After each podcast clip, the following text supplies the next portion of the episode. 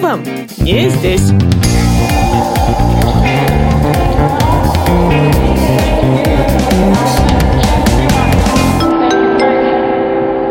Конечно, кричат. И в Вене кричу. We have to conquer the world. Мне стыдно, но ладно. Это целая неделя, где ты просто бухаешь. Я думаю, м-м, елки-палки. Я, конечно, не хотел, но, блин, лучше пить пиво, чем, чем быть избит. Ну, Как скачать французскую девушку? Единственный вариант – это жениться. Отличный ответ, мне нравится. Можете продолжать. Куда ты? Я из Чили, а, как бы. Big deal. Я думаю, господи, куда я попал? Привет! Я Яна Каширина, и вы слушаете подкаст «Тут вам не здесь». Переезды, чемоданы, новые языки, незнакомые города. У одних это случается раз и навсегда, у других превращается в образ жизни. Понятие «дом» меняется из-за учебы, отношений, климата и здоровья, по карьерным соображениям и даже из-за прочитанной книги, в которой писатель особенно красочно описал далекую страну. В любом случае, все это личный выбор, о котором я и разговариваю со своими героями. И каждый раз мне интересно разбираться. Иммиграция – это побег или подвиг? Инициация или случайность? Нужна ли какая-то особенная мышца или черта характера, чтобы стать иммигрантом? Гость этого выпуска Себастьян Барриос, иммигрант со стажем. Он сменил не одну страну и верит, что в родной Чили не вернется. Он заставил меня задуматься, что есть не только туристический сезон, но и миграционный. Ведь Москва в марте и Москва в июле – это разные города. А что уж говорить про разницу иммиграции сейчас и до эпохи Wi-Fi. В общем, сегодня будет много интересного, пора познакомить вас с гостем. Привет, Себастьян. Расскажи слушателям немного о себе. Где ты родился, где ты живешь сейчас, где сейчас находишься, кем работаешь и какое у тебя гражданство. Хорошо. Мое полное имя – это Себастьян Алехандро Барриос Муньос. Все русские удивляются, говорят, что слишком длинное имя. Я родился в Чили, э, в столице, это Сантьяго. Сейчас я живу в Вене, но именно, именно сейчас я нахожусь в Малаге. Я приехал сюда на лето, провести лето в Малаге, потому что провести лето в Малаге приятнее, чем в Вене. По, гражданству я чилиец, чистокровный. И у тебя паспорт до сих пор чилийский, ты не менял гражданство. Нет, никто не хочет дать. дать. Понятно. А расскажи немного про свою родную страну и про свое детство. Каково это быть ребенком в столице Чили? В двух фразах сложно. Не опишешь, страну, конечно, не опишешь. Но Чили такая, не знаю, обычная латиноамериканская страна. По сравнению с другими странами, странами Латинской Америки она более-менее богатая, но по сравнению с Европой она, конечно, очень бедная. Мое детство, ну, у меня было более-менее нормальное детство. Я никогда не знал голода или холода. То есть мои родители всегда старались, чтобы у меня всегда все было. Ну, были моменты, когда все было похуже по- или получше, но, в общем-то, и целом у меня все прошло благополучно. А кто твои родители и где они сейчас находятся? Но мои родители, они по профессии не учителя, они всю жизнь работали в школе. Папа уже вышел на пенсию, мама отработает еще пару лет и тоже выйдет на пенсию. Они все еще живут там в Сантьяго, в Чили. И когда вы последний раз с ними виделись?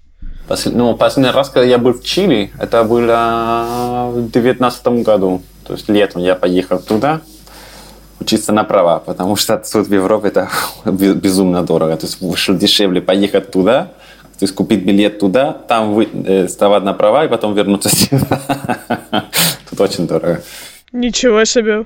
А я ведь знаю цену билетов э, до Чили. Очень странно, что такие дорогие права. Просто на самом деле билеты сейчас настолько подешевели. То есть я когда туда поехал, по- это был э, прямой перелет Мадрид-Сантьяго туда и обратно. Ну, 500 евро отдал. Мне кажется, нормально. А расскажи, на кого ты в Чили учился и как там выбирал профессию? Учился неправильно. Не доучился, правильно сказать.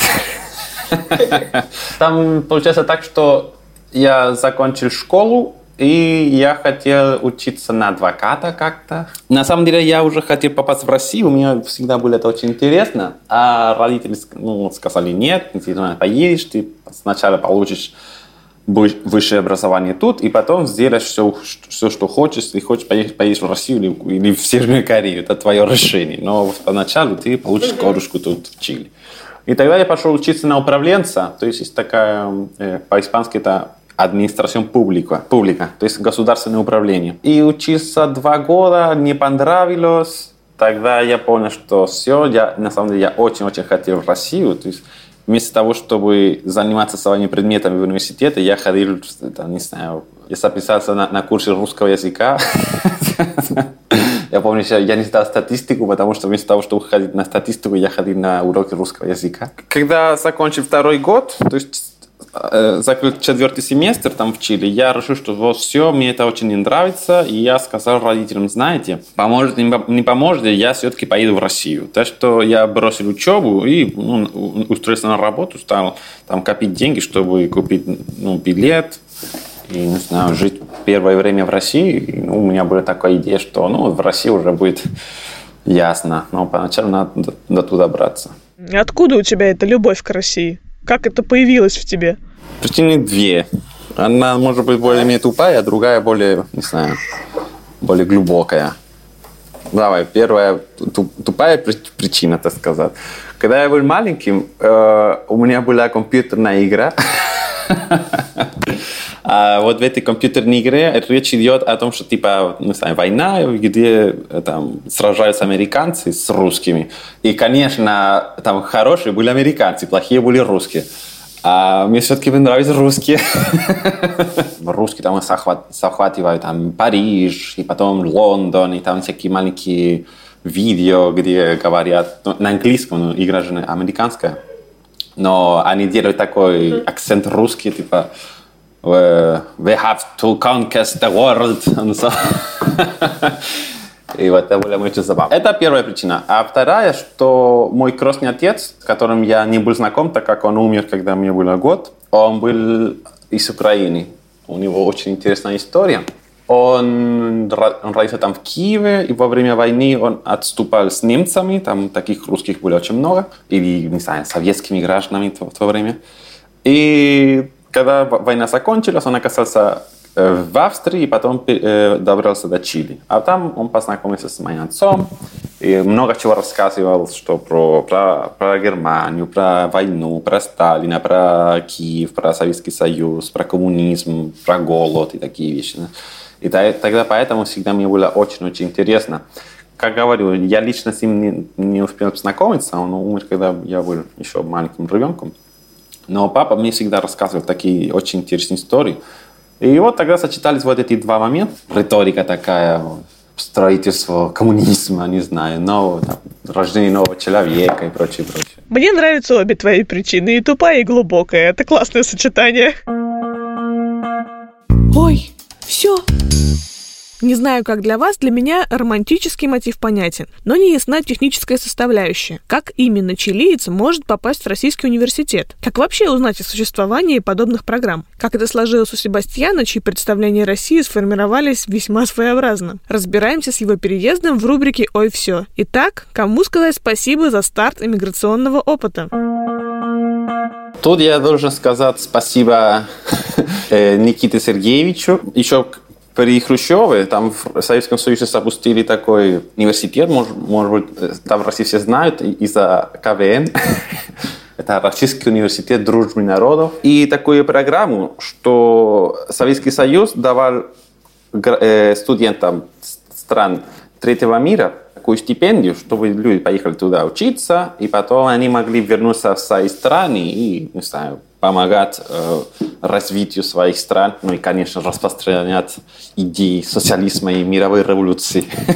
Напоминаю, мы с тобой в аудиоформате, и у людей сложится впечатление, что тебе 60 или 70. Почему советская программа повлияла на тебя? Ты мой ровесник, тебе 31 год. Потому что программа до сих пор в силе. Ну, какие-то изменения есть. Раньше оплачивали все, а сейчас только, типа, только, да, учеба и общага, и дают там, по-моему, тысяч рублей в месяц. Но программа та же, знаешь, насколько я понимаю, что в России есть такая вещь, что хотят сравниться с, с Западом, и так как очень много студентов ездят там, в США или в Германию учиться, то в России тоже хотят говорить, ну, о чем мы хуже. Вот и поэтому программа продолжается, и там очень много студентов из всяких разных стран в России. По этой линии я и туда поехал. Что тебе нужно было для переезда? Это же целое другое полушарие. Что ты с собой собирал? Какие документы понадобились? Формальные документы, там фотокопия паспорта, аттестация, успеваемость не должна быть ниже 80%. А, еще сертификат о отсутствии инфекции ВИЧ. А, и что с собой? О, да ничего особого. Да. Там, одежду только. Испанско-русский словарь. Все. Слушай, ну в Сантьяго же бывает зима. Бывает у вас холодно. Насколько для тебя сопоставима зима Сантьяго с зимой в России? На самом деле, провести зиму в России куда приятнее, чем в Сантьяго. Просто дело в том, что в России все помещения, они отоплены. То есть везде есть отопление. А в Сантьяго нет. То есть в Сантьяго мы зимой мы просто дико мерзнем. И в Сантьяго типа, э, отопление это является знаком типа богатства. То есть если у тебя отопление там дома, ты, значит, ты не, не, не из простого народа. Все, ты решил, ты родителям объявил. Что тебе говорили перед отъездом родные и близкие? Родители в основном они беспокоились, потому что когда они видели, что все, я, это все серьезно, что это не, не просто я капризничаю, они поначалу сопротивлялись, потом смирились как-то и говорили, ну, ладно, давай, не знаю, почему не Германия, почему не США, почему не Англия, как бы, ладно, а Россия, как бы, у них, не знаю, э, в Чили люди как-то боятся, знаешь, типа, не знаю, у, них представление, что в России там, не знаю, все горит и везде танки, как-то так. Да блин, это у вас все горит и везде танки, я там была недавно. Но это сейчас. Конечно, э, это просто необоснованное представление. То есть человек, который, не знаю, хотя бы читает статью в Википедии, уже понимает, что это не так. Но не все же там готовы читать статью в Википедии про Россию. А ты один поехал или у тебя были какие-то друзья и единомышленники, которые вместе с тобой полетели в Россию? Не-не-не, я поехал один. То есть в, этот, в тот год э, была такая партия трех студентов, которые поехали туда учиться. Там были еще два чилийца, которые тоже туда поехали. Мы, мы не были друзья, мы практически познакомились там в посольстве, когда собирали визы и все. А потом, когда приехали в Россию, ну, как бы первые две недели я более-менее там ладил с этим с одним из них, а потом, не знаю, мы были очень-очень очень разные люди, поэтому все, как бы. Можно сказать, что я, я поехал совсем один. Мечта сбивается. Вот уж и правда, мечта Себастьяна сбывается. Он принял решение, пошел против воли родителей. Стоило ли игра свеч и перелета через Атлантику?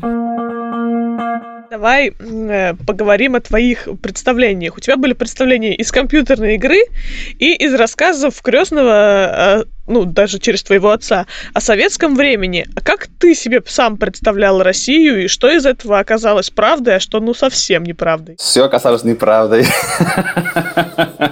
Честно, я себя представляю Советский Союз, а не Россия. Несмотря на то, что я прекрасно осознавал, что это уже Советского Союза уже 20 лет нет, ну, сейчас 30 лет, но тогда 20 лет нет, и что вот всякие реформы, Гайдар и прочее, прочее, это вообще. Я это все знал, но как бы я хотел с этим познакомиться все-таки, да. Когда я э, изучал русский еще там Чили, у меня были такие старые советские учебники, там еще, еще, еще 60-х годов. Я просто кайфовал, когда я читал эти тексты про тракторы, про трактористов, про, про колхоз, про революцию, про демонстрацию 1 мая. Когда я приехал в Россию, несмотря на то, что я знал, что все этого уже нет, но все-таки как-то хотелось. Сейчас это уже изменилось. Но когда я приехал, меня удивило, что везде там бутылки пива валяются и бычки. Сейчас уже все чистенько. Когда приехал, да, я удив... это меня прямо сильно удивило. Везде, я помню, были вот эти киоски, да, и вокруг них всегда были люди, которые выпивали.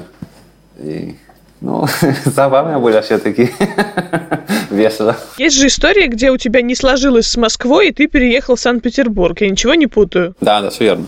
Да, смотри, дело в том, что когда ты подаешь заявление на, на, на эту стипендию, тебе говорят, хорошо, на кого ты хочешь учиться? Ты говоришь, я хочу на такого учиться. Ну, пожалуйста. А университет и город, они сами вы, выбирают. И они это объявляют даже, когда ты только прилетаешь, прямо там в аэропорту, там тебя встречает, не знаю, человек с университета, и тебе говорит, вот, тебя направили не знаю, в Москву, то есть ты тут останешься, или тебя направили в Петербург, или тебя направили в Казань, или в Белгород. То есть там в Белгороде очень-очень много. Там, в Смоленске тоже есть много студентов, которые поехали туда на. Э, на, на врача учиться. Ну вот, значит, мне сказали, все, ты останешься тут в Москве, в университете РУДН. Почему мне, мне не понравилось? На самом деле, дело не в Москве, а было, все дело было в университете, знаешь. Когда я туда при, э, приехал, я помню, меня встретили. Первое, что тебя везут в общежитие. Я как-то изучал русский в Чили более или менее. Я умел типа э, спрягать глаголи и такие вещи. Но я приехал, а комендант меня встречает. И просто женщина, которая просто на всех кричит. А я не понимаю, что она говорит. Она просто сунет мне какие-то бумаги, что я должен подписать. Она просто кричит, я ничего не понимаю. Она все больше и больше кричит. Я, я думаю, господи, куда я попал? Ну вот ты захватил кусочек Советского Союза в лице этого коменданта. Да, но потом я понял, что, что к чему. Такие были советские времена, потом по рассказам. Тебе дают место в общежитии. В общежитии просто очень мерзкое, очень мерзкое место несмотря на то, что я слышал, что есть другие общежития куда хуже, то что это общежитие РУДН, это типа, это еще нормально. То есть я не могу представить, как будет, не знаю, общежитие, не знаю, там, Краснодаре. Ну, это было общежитие коридорного типа, то есть там в одной комнате ты, она, там 18 квадратных метров, а ты спишь э, втроем. А потом сказ, э, сказали, ну, где размешаются три человека, размешаются четыре. Нету своего пространства никогда. Я знаю, что э, я ною как-то, но мне было неприятно, знаешь, и я знаю, что бывает похуже, но мне было неприятно. Там все, на кухне там везде тараканы, все очень грязно, там все очень грязно, очень мерзко, там э, вот эти охранники, они тоже, не знаю, быковали все время, они заходили к тебе в комнату, там, проверка, и, не знаю, они кричали на тебя, не знаю, короче, неприятно. Это мне не нравилось, но я закончил там подфак, подготовительный э, факультет, и летом я поехал в Петербург. А там в Петербурге там познакомился там, с девушками. И, короче, вот я провел в Петербурге неделю, и мне настолько, настолько, настолько все понравилось там, что я сказал, все, я хочу сюда. И, ну, подал документы, там, там стучался там, везде, где нужно было. Всех надоели, и мы сказали, ну ладно, ладно, ладно, все, мы тебя переведем в Петербург. Ну и так оказался в Петербурге. Есть ли принципиальное отличие между чилийцами и русскими людьми? Как ты думаешь? Знаешь, принципиально я бы сказал нет. Конечно, есть отличия, но я бы сказал, что по менталитету мы более, более или менее похожи. А это я замечаю, что тут в Европе, вот, я просто, я понимаю, что европейцев я вообще не могу понимать. А русских я очень хорошо мог понимать, потому что мы очень похожи. Мы, я не хочу никого обижать, но мы какие-то хитренькие такие. Всегда мы стараемся, как не знаю, не платить. На электричке там обмануть этого кондуктора. Там в Петербурге я жил в общежитии, который находился очень далеко от Петербурга, в Петергофе. Надо было туда, на, туда ехать на, на электричке. Да? А мы же знали, что последний кондуктор работает до 10. То есть в последних двух поездах нету кондуктора. Когда мы покупали билет ночью, мы говорили, хочу билет до самой ближайшей станции, потому что мы знаем, что больше не будет проверки. Ну, и такие вещи, знаешь. И потом, когда я там познакомился с, с, знаю, с русскими, и мы говорили о детстве. Оказывается, что детство в России и детство в Чили в 90-х годах были очень-очень похожи. Что играли в футбол на улице, что мы все были все очень бедные, э, что пили вот это суку. А каково встречаться с русской девушкой? Это абсолютно так же, как с чилийской или что-то по-другому? У тебя ведь была русская девушка? Была, была. Ну, вопрос очень сложный, потому что я не могу сказать, каково встречаться с русской девушкой, так как у меня там по-настоящему была только одна девушка. Не знаю, были бы, не знаю, 100 девушек, тогда это было бы, я мог, это было бы правильная э, выборка. Как встречаться с русской девушкой? Да, не знаю, мне все понравилось. Я ее учил испанскому, но понятное дело, что я говорю лучше на русском, чем она по-испански, так что поэтому наши общения всегда были на русском в основном. Что самое классное было в той России, которую ты увидел, а не которую ты себе представлял? Самое классное, я бы сказал, абсурдность. Заходить в это в румочную, и там какие-то пинчуги там кричат, или, не знаю, ты заходишь в это в удел, на удельную там в Петербурге, а там, не знаю, встречаешь двух там спожилых людей, которые там ругают Хрущева, как будто это актуально. У меня друг мне рассказал совсем недавно, что сейчас всякие организации пытаются всякими путями там, добываться денег, несмотря ни на что. Например, там всякие церкви, которые знаю, придумают все только ради того, чтобы зарабатывать деньги. Это все настолько абсурдно и нелепо, что ты думаешь, как, как такого может быть. Мне кажется, забавно очень. Ну давай тогда от забавного вспомни самый какой-нибудь смешной случай за все время твоей жизни в России. Есть какой-нибудь такой? Может быть, он и смешной, и как и страшненький такой. Я помню, раз я ехал на рослинной электричке домой, там в, общ, в общежитии. А там на станции, где надо, надо было выйти, там лес какой-то, то есть довольно страшно. И электричка почти пустая, я сижу, и недалеко от меня сидят два человека, они выпивают так, они на меня хмурно смотрят, и вдруг они встают и садятся рядом со мной. Я думаю, елки-палки. вот. Один из них на меня смотрит и говорит так очень агрессивно. Ты че? Ты жид? Я смотрю на него и понимаю, что вот сейчас будет не сладко. Говорю, нет. Чего спрашиваешь? А второй человек замечает, что у меня акцент. Говорю, а что, а ты откуда? Я из Чили.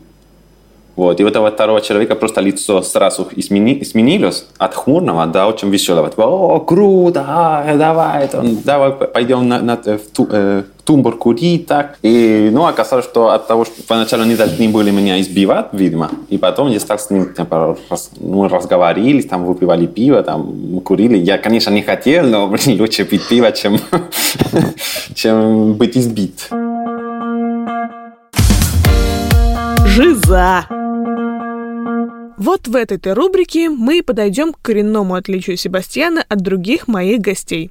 Иммиграция в Россию не конец его странствий. Так вышло, что вот уже три года, как он покинул край, где березы шумят. Многократная иммиграция – это очень необычно. Поговорим, во что превращается такая жизнь. У меня еще не было такой беседы с людьми, которые очень долго пожили в другой чужой стране, а потом снова переехали. Почему ты решил уехать из России? Окончил университет, и я хотел в России еще остаться годик, потому что я закончил университет, окончил в 17 году. А в 18 году был это чемпионат мира. И я хотел там работать переводчиком, потому что в 17 году был этот Кубок Конфедерации. А там я работал переводчиком и довольно неплохо заработал. Так что я решил остаться еще на годик. И потом все-таки я хотел уехать, потому что, как бы, ну, круто, мне очень нравится в России и прочее, но все-таки я хотел еще другие вещи посмотреть, в других странах пожить. И к тому же, вот, ну, экономическая ситуация не, не самая хорошая, знаешь. Ну, вот я не, не хотел, типа, всю свою жизнь жить, знаю, в комнатах, и так. Так что, как бы, не знаю, у меня было такое впечатление, что я не добьюсь там, экономического э, благосостояния в России. Как ты выбирал следующую страну? После этого я поехал в Германию. Я поехал туда за девушкой, но там как бы все не вышло. И, ну, я забуксовал там в Германии. И, ну, там был не очень хороший период. Знаешь, есть такие периоды, когда вообще все, все, все идет не так. Все, абсолютно все. Там, пожил в Германии где-то 6 месяцев. И, как я говорю, мне было очень плохо. И у меня друг тут, тут в Испании мне звонит и говорит, слушай, ты уже 6 месяцев просто ноешь, тебе плохо, тебе грустно. Давай, приезжай, сюда.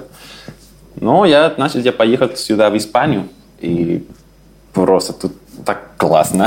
я восстановил свою душу, так сказать. Но дело в том, что я тогда я поехал, поехал в Испанию, потому что, не знаю, я не знаю, куда деваться просто на самом деле.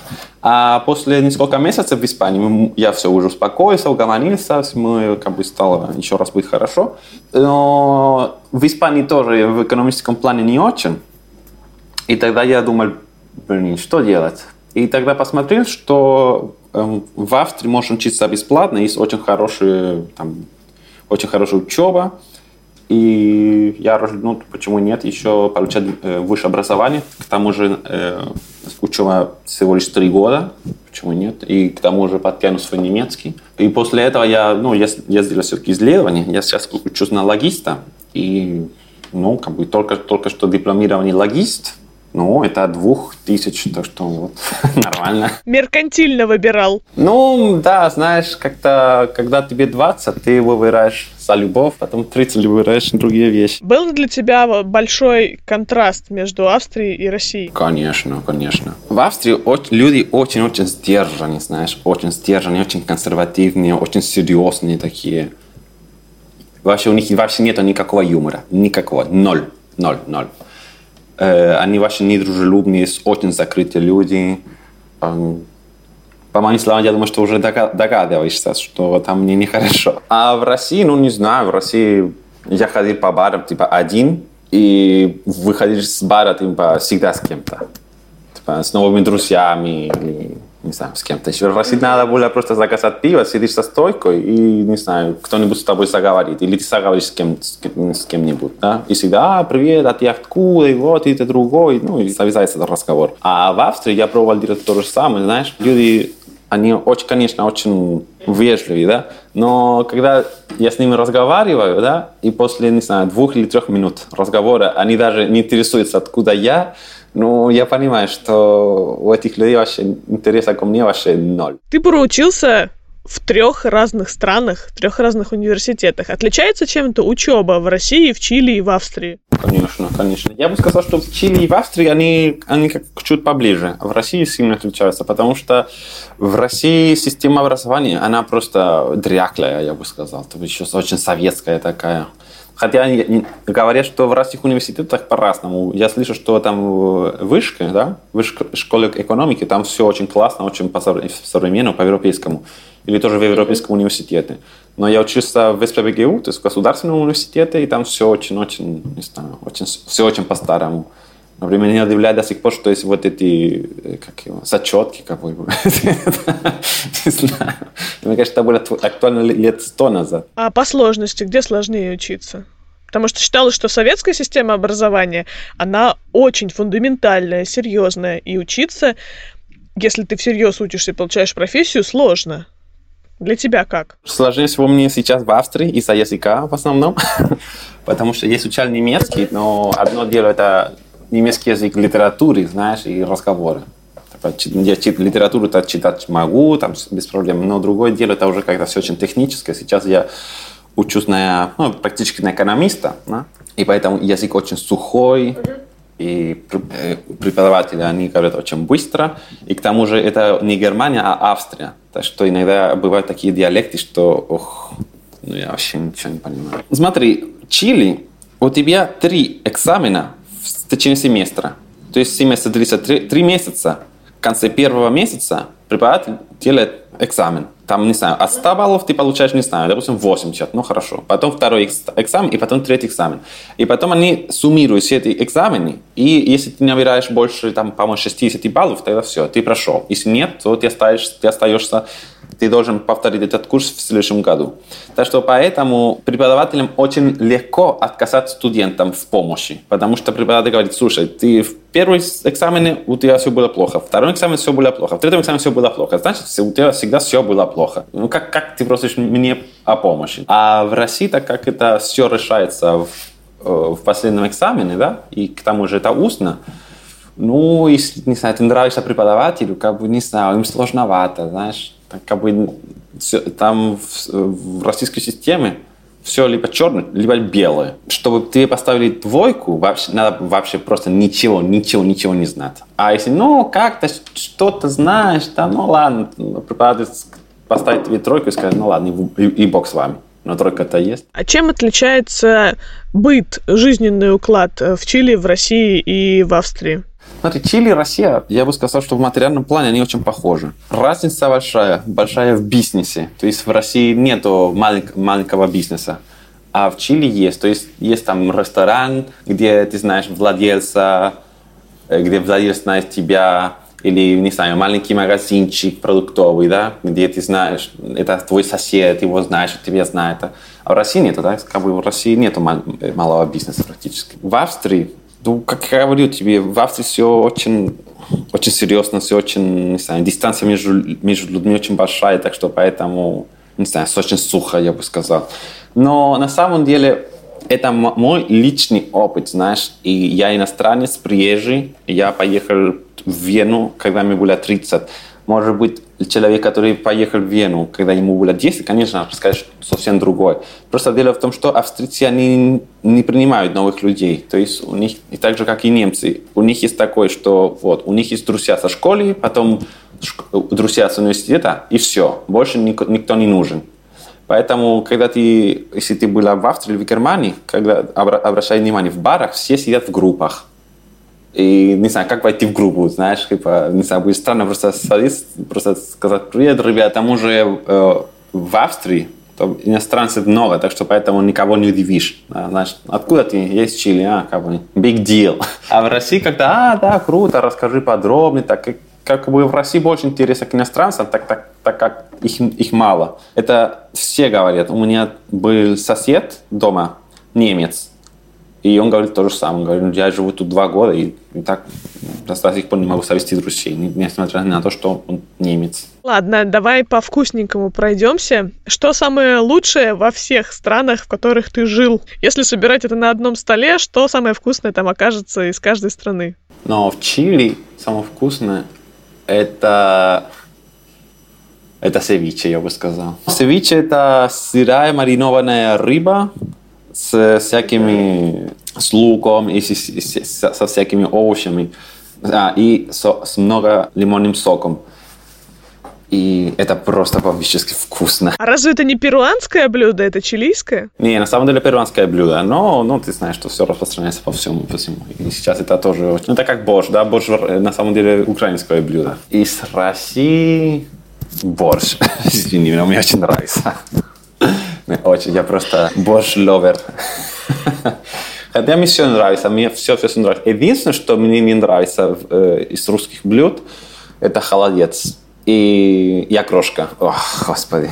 А из Австрии, ну, из Австрии я не знаю, потому что у них кухни нету никакой. Да, я вспомнил. Да, чисто австрийское блюдо. Какие самые интересные традиции и в России, и в Австрии, и в Чили тем более, потому что, вот честно тебе скажу, очень мало кто что в России знает про Чили, кроме Пиночета. Чили мне очень нравится вот такая традиция 18 э, праздновать День независимости. Это 18 э, сентября. Э, тогда всегда 18 сентября в Чили это выходной. Потом 19 сентября это тоже выходной. Там, там как бы их соединили. 19 сентября это типа День армии. И потом умудрились сделать так, что всегда, когда есть это выходные, вся неделя объявляется выходной. Везде, где есть площади или открытые места, открытые пространства, там открываются такие палатки, где устраиваются такие ваханалы, я бы сказал.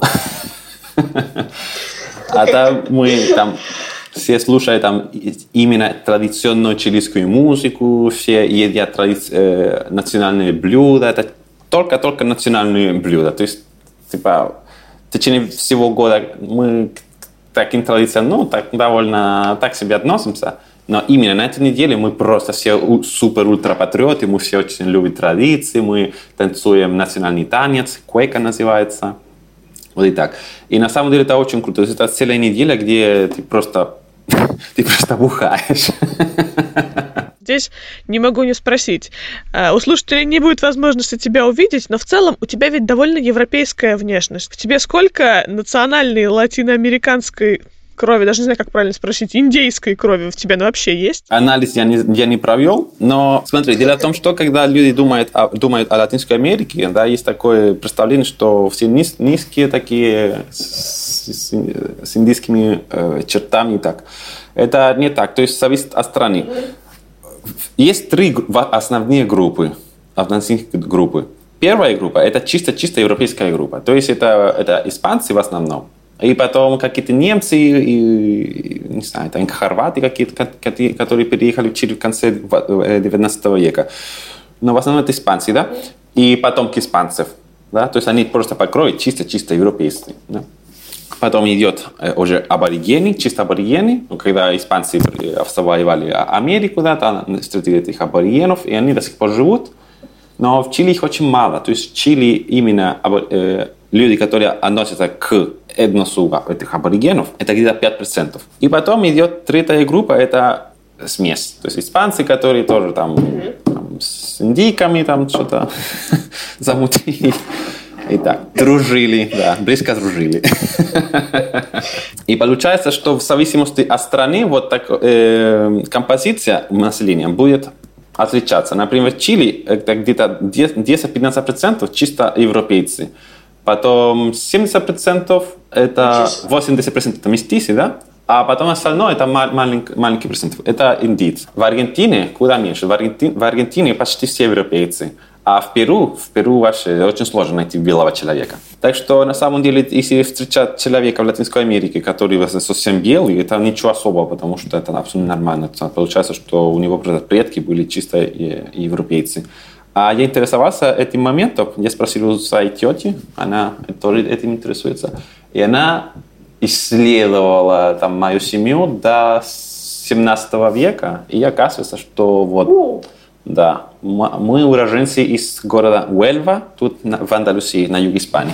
Вернемся к традициям, которые тебе нравились в России. В Австрии тебе ничего не нравится, но вдруг тебе какие-то традиции даже приглянулись? Новый год вообще мне очень-очень нравится там в России. Салют. Новый год мне очень-очень нравится. Все эти там оливье, это что-то готовить, собираться всей семьей или друзьями, и, и, и обязательно хорошо э, наряжаться, потом слушать Путина. А еще тоже мне нравится, как я много все-таки долго жил в общежитии, во время сессии мне всегда было очень забавно там слышать там где-то в 4 или в 5 утра, это халя, привет, халя, привет. Сам не кричал? Конечно, кричал, и в Вене кричу. Что самое сложное для тебя было в России и сейчас? Ну, в Австрии, понятно, для тебя самое сложное это социум. А что самое сложное было в России? Я бы сказал ничего. То есть, как бы, то же самое, что в Австрии. То есть, социум, со, со, социум у меня были проблемы. Но когда я переехал в Петербург и стал знакомиться с новыми людьми, у меня как бы все все было нормально. Может быть, вначале у меня какая-то ностальгия была, потому что, знаешь, э, есть такая проблема – когда человек только-только переезжает, и это сейчас я тоже замечаю у только что, у только что приезжих, что когда ты переезжаешь, ты думаешь, что вот эта новая страна, это как бы то же самое, что твоя, единственное, что э, на другом языке. Это было со мной, и это тоже я замечаю у многих. А когда начинаешь понимать, что нет, что на самом деле очень-очень много отличий, и когда ты как бы с этим смиря... смиряешься и начинаешь это понимать, как бы уже все нормально. Но пока идет вот этот процесс адаптации, это сложно. Например, такие тупые вещи, как, например, там Чили. Я знаю, где есть огромный рынок, где можно поехать и купить там это, фрукты и овощи очень дешево и очень качественно. А когда я только что приехал в Москву, я, я всех спрашивал, ну ладно, а где тут купить обувь? Они говорят, ну не, не знаю, в супермаркете. Я как в супермаркете? Типа в Чили в супермаркете тоже можно купить овощи и фрукты, но они просто омерзительно. Они очень плохого качества. Когда ты хочешь нормальные фрукты, нормальные овощи, ты идешь именно, ходишь по, по рынкам. Вот. Но такие вещи, знаешь, тогда, когда уже начинаешь понимать, что, что, что все по-разному, что все не так, как в Чили, и когда начинаешь с этим смириться, как бы уже все нормально. Когда я познакомился со своим самым лучшим другом, Игорь, и потом со своими подругами, Оксана Сергеевна, Ксения Александровна, у меня все было нормально. Но, конечно, иногда было, как, как везде, иногда хорошие дни, иногда плохие дни, но в общем и целом все хорошо было. На, на, на, на хайпе. От перченого чили Амигос через ЧПХ по Вене. Разберемся с советами бывалыми иммигранта. Себастьяну точно есть что с чем сравнивать. Берите на карандаш чилийские заметки. У меня есть такая рубрика, в которой я притворяюсь э, твоим земляком, и ты мне должен дать э, советы, как будто я первый раз еду в те места, где ты уже прожил. И вот представим, я такая вот ничего не знаю, ничего не видела, и еду к тебе, э, и ты мне сейчас посоветуешь? Что нужно делать в России, чтобы быть счастливым человеком? Ну, давай ограничимся Петербургом. Первое, у тебя должны быть друзья. Это самое-самое главное, хотя для меня. Второй, э, какие-то деньги должны быть, конечно, обязательно. То есть, если у тебя 5000 рублей в месяц, блин, это очень сложно. А если ходить по местам, ну, Петропавловская крепость мне очень нравилась. Там летом мне тоже ходить туда купаться. Там можешь прямо на, на, на небе купаться. Любимое, самое-самое любимое место у меня – Уделка. Я там всегда покупаю всякое барахло, там значки, монетки, билеты там старинные такие. У меня даже векаски такие советской армии. Шине какой-то тоже есть. Вот. А Невский проспект, конечно, обожаю.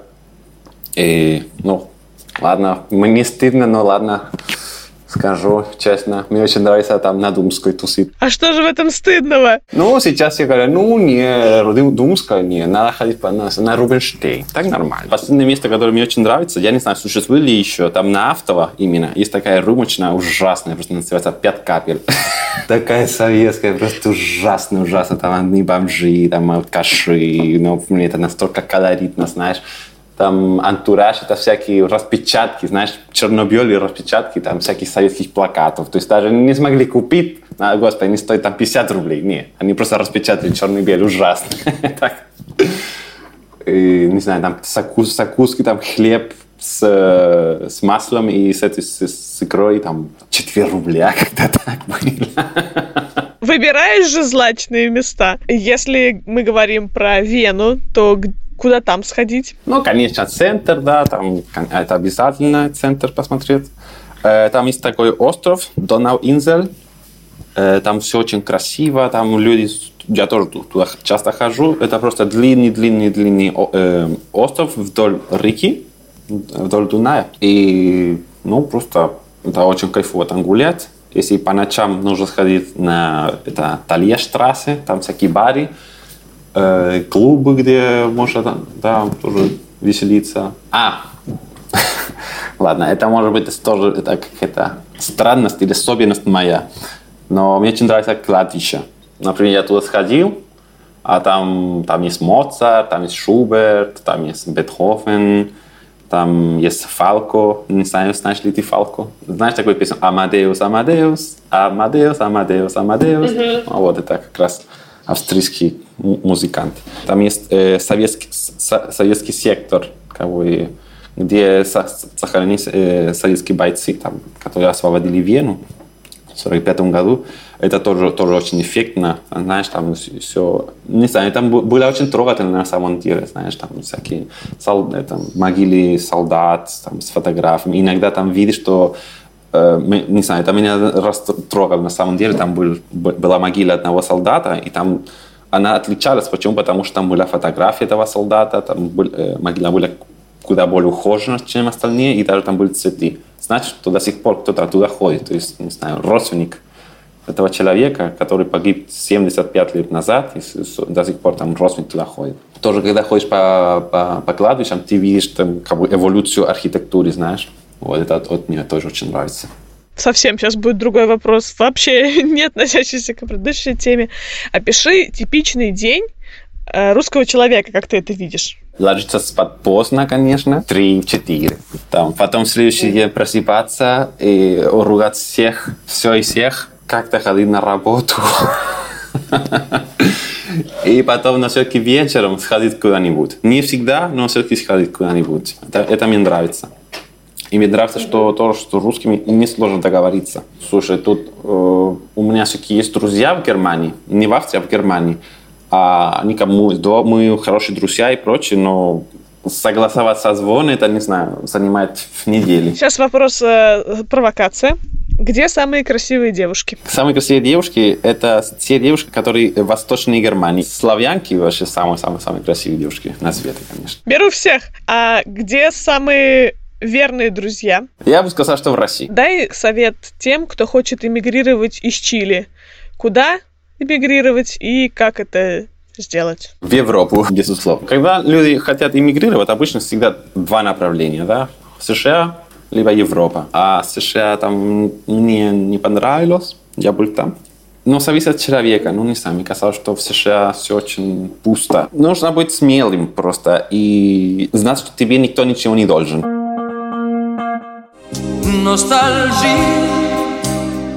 Вы знаете, я каждый раз думаю, что надо в ностальгической рубрике включать фоном грустный саундтрек. И каждый раз гости смеются, шутят. В общем, не особенно торопятся грустить. Себастьян вот максимально далеко от семьи относительно моих предыдущих гостей. Может быть, хоть он пустит мужскую скупую слезу.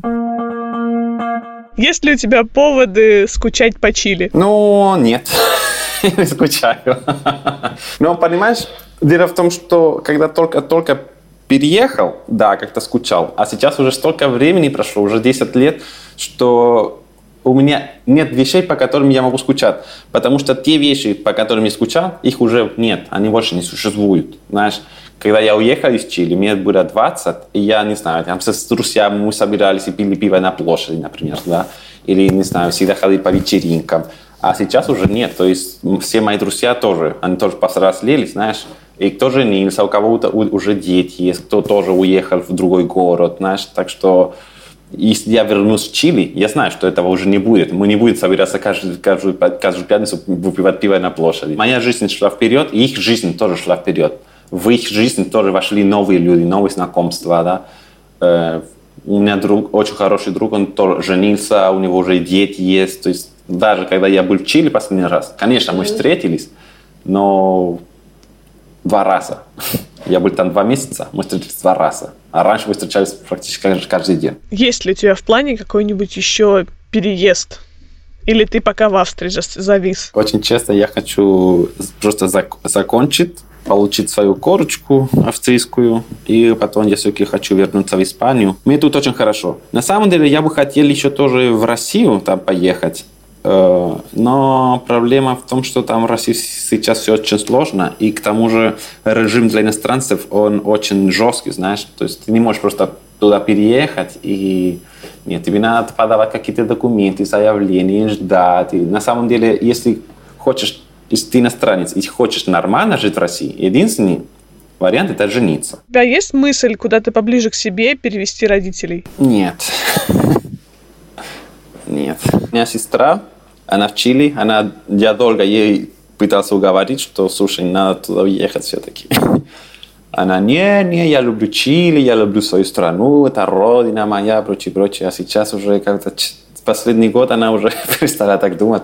И сейчас она тоже, она учит немецкий, она хочет тоже перебраться в Германию. И мой брат живет там в США. А кто крайне стереотипошный? Стереотипы про Россию я уже обсуждала с бразильцем Диего во втором выпуске. Кстати, послушайте, если пропустили. А с Себастьяном мы будем обсуждать его нынешнее место пребывания, то есть Вену и австрияков. Итак, пошли по порядку. А австрияки очень спортивные. Да, я бы, я бы сказал, да. Они помешаны на здоровом питании. Да, бы сказал тоже, может быть, да. После восьми вечера на улицах Австрии остаются только туристы. Не, после 8 вечера не остается никак никто. В самом центре, да, гуляют, но если нет, да, то есть после 8 уже довольно пусто.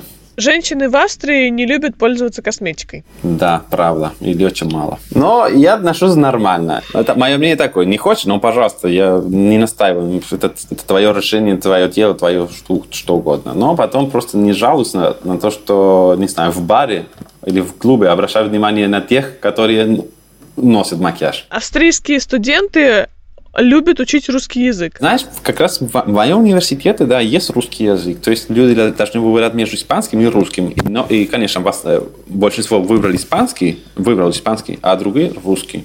Да, так что можешь сказать, да, наверное. Это было потому что... То же самое, почему и в 90-х люди учили японский, знаешь. Потому что в 90-х считалось, что вот Япония – это будущее.